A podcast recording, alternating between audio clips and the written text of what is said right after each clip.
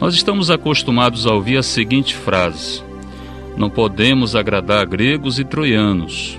Esta frase até que tem seu sentido, mas vamos entendê-la juntos. Acredito que muitos de vocês já ouviram falar na famosa Guerra de Troia.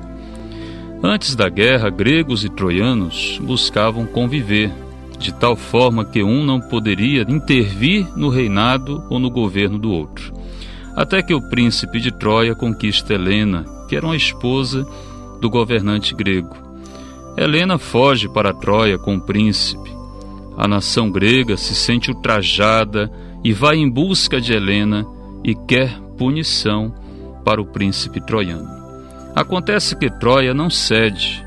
Troia era famosa por sua cidade ter em sua volta uma muralha até então intransponível, que quer dizer difícil de se derrubar ultrapassar. Os gregos tomam conta da região da praia e de regiões próximas à muralha de Troia. A guerra começa, mas não conseguem atravessar a muralha. Pensam que cercando a muralha os troianos passariam fome pois achavam que sua riqueza e sua agricultura estava fora das muralhas. Mas os troianos eram bem estruturados no interior de sua cidade.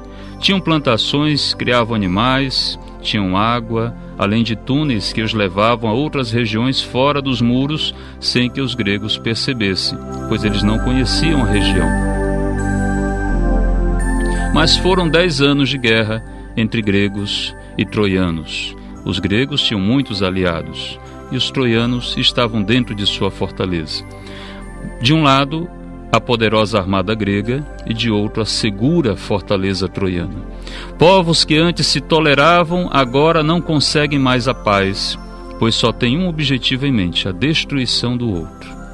Um ato de adultério abriu portas para a intolerância, a violência, a guerra. A falta de arrependimento, de conversão, a falta de perdão manteve essas portas abertas. Muitas vidas foram ceifadas, muita gente morreu. A guerra só terminou quando os gregos deixaram de usar a força e usaram de certa sabedoria ou esperteza. Construíram um cavalo de madeira imenso, como se fosse uma oferenda aos deuses gregos, para que eles tivessem um bom retorno ao seu país, e se retiraram do local, onde estavam acampados por dez anos para na verdade se esconder em outra região litorânea de Troia. O rei de Troia e os príncipes entenderam que o cavalo de madeira seria um belo troféu para a celebração da vitória de Troia e levaram o cavalo para o interior de sua cidade. Fizeram uma grande festa, muitos se embriagaram.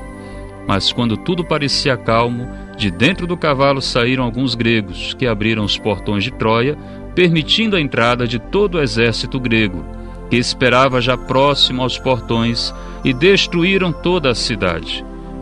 Foi uma história com um final trágico, mas que não deixa de ser curiosa essa história, não é verdade? Durante os dez anos de guerra, jamais se poderia imaginar gregos e troianos juntos. A guerra os cegou. Só enxergavam e só queriam a destruição do outro. Que entre nós não seja assim, meus irmãos. Não nos deixemos cegar pelo pecado da inveja, da cobiça, do adultério, do furto, de pecados que nos levam à morte. Queiramos viver e conviver sempre em paz, com Jesus e com os irmãos e irmãs. Agora, de fato, querer fazer o bem, a caridade para agradar ou para aparecer diante dos outros não é o caminho. Faça o bem, viva a caridade, mas com sinceridade. E se você já faz isso com verdade, e surgem pessoas querendo dizer que você faz o contrário, não dê atenção não. Continue fazendo bem e a caridade por Cristo Jesus, sentindo-se até mais feliz por não ser compreendido, pois teu é o reino dos céus. Nos diz Jesus: Bem-aventurados os que são perseguidos e caluniados por causa de mim, porque deles é o reino dos céus. Continue firme no seu propósito. Depois falamos mais sobre isso. Um bom dia a você, meu irmão, minha irmã. Que o nosso bom Deus lhe abençoe sempre.